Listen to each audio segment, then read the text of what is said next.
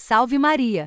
Antes de iniciar o sermão, queremos lembrar você que o apostolado do Instituto Bom Pastor de Curitiba precisa da sua ajuda para a construção da Capela da Imaculada Conceição.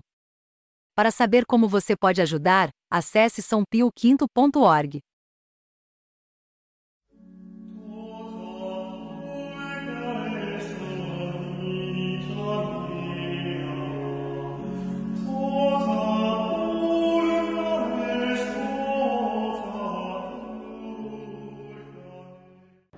Em nome do Pai, do Filho e do Espírito Santo. Amém.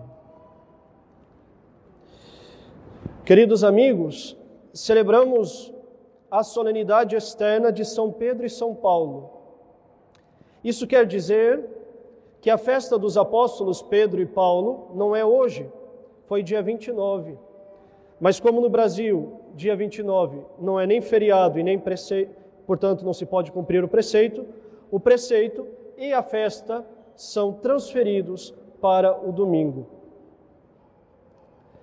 E é uma ocasião propícia para meditarmos sobre a nossa fé no papado.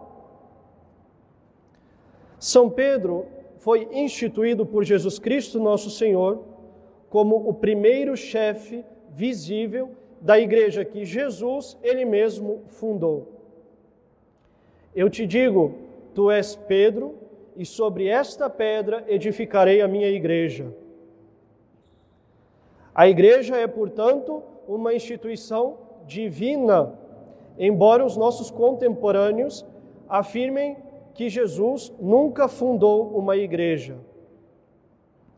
Analfabetos funcionais ou maliciosos, um pouco de cada um talvez, mas Jesus disse claramente: Sobre ti eu fundo a minha igreja e se ele disse isso é porque ele fundou uma igreja. E como nós sabemos que pertencemos à igreja que Jesus Cristo fundou? Pois bem, pertencemos se professamos os mesmos sacramentos, se acreditamos na mesma doutrina e se estamos submissos às autoridades daqueles que governam legitimamente a Santa Igreja de Cristo. Há dois mil anos, esta igreja permanece unida e governada pelo legítimo sucessor de Pedro, o Santo Padre, o Papa. A missão do Papa é a de garantir a unidade dos fiéis, confirmando-os na fé da Igreja.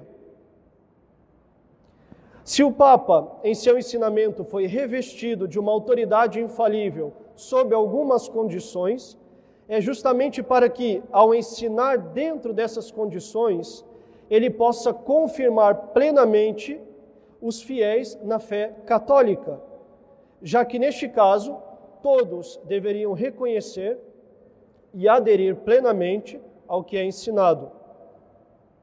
Nós vemos com muita clareza na história da Igreja que a missão do Papa é unir, confirmando pela fé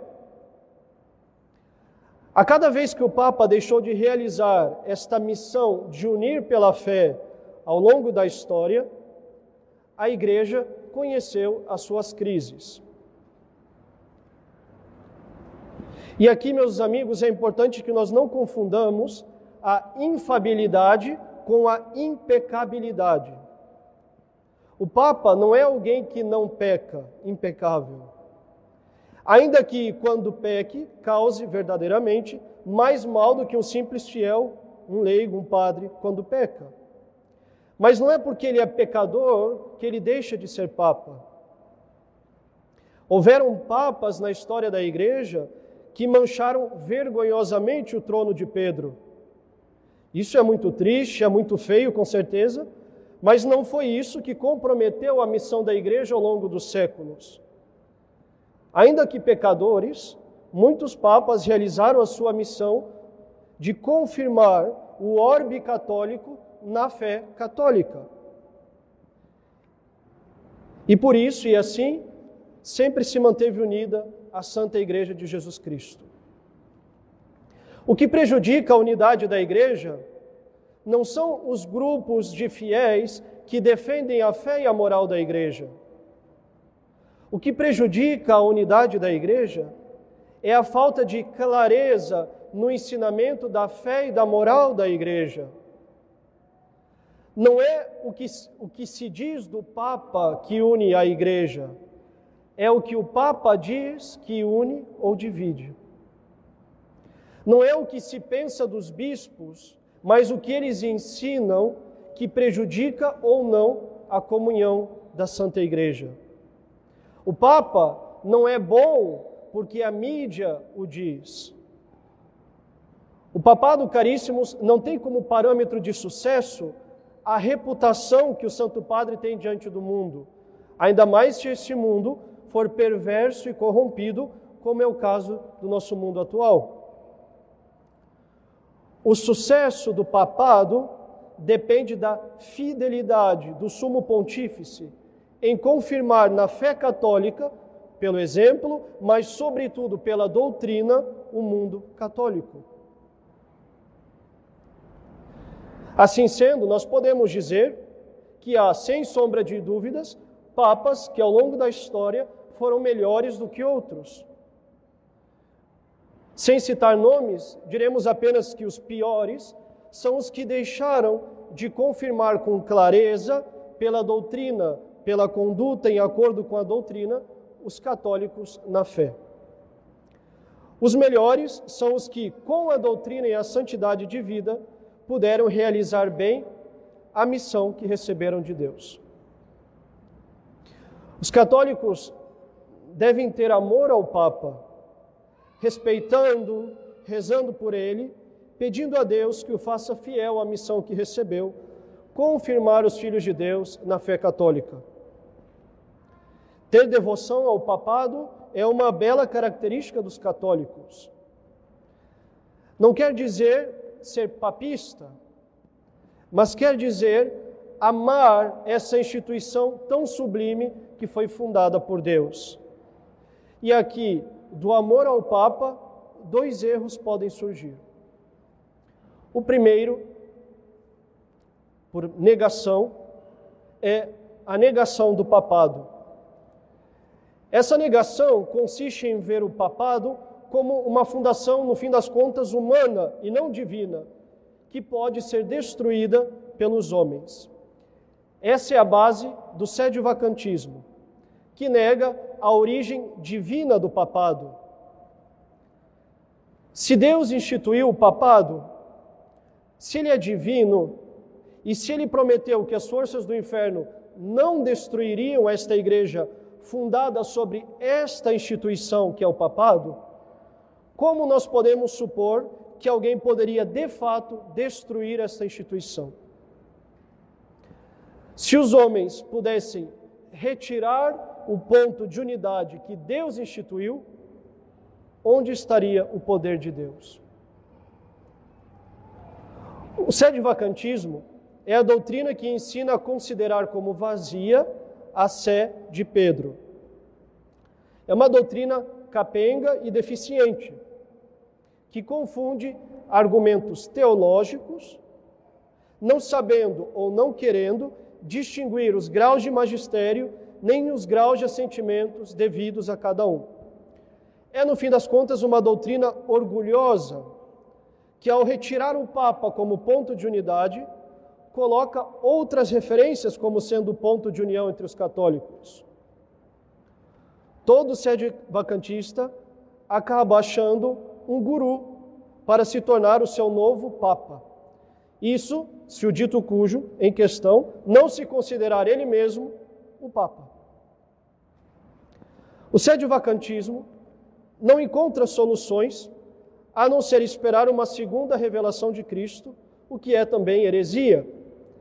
A revelação de nosso Senhor Jesus Cristo terminou com a morte do último papa, do último apóstolo, e não haverá outra revelação até o fim dos tempos. Foi para a nova e eterna aliança que nosso Senhor veio. Se o sede vacantismo vem pela negação do amor devido ao Papa, um outro erro vem pelo falso exagero de amor. É o que nós poderíamos chamar de papismo, que consiste quase que num culto de personalidade do Papa. Amar o Papa quer dizer amar o papado inteiro e não pensar em conformidade com a mídia atual. Tal Papa eu amo, tal Papa eu não amo. Não, nós católicos amamos o papado e rezamos pelo atual pontífice, seja ele quem for. Assim como o mandamento manda honrar pai e mãe, e não só o pai ou só a mãe, independentemente que venhamos a preferir o pai ou a mãe, assim é com o Santo Padre.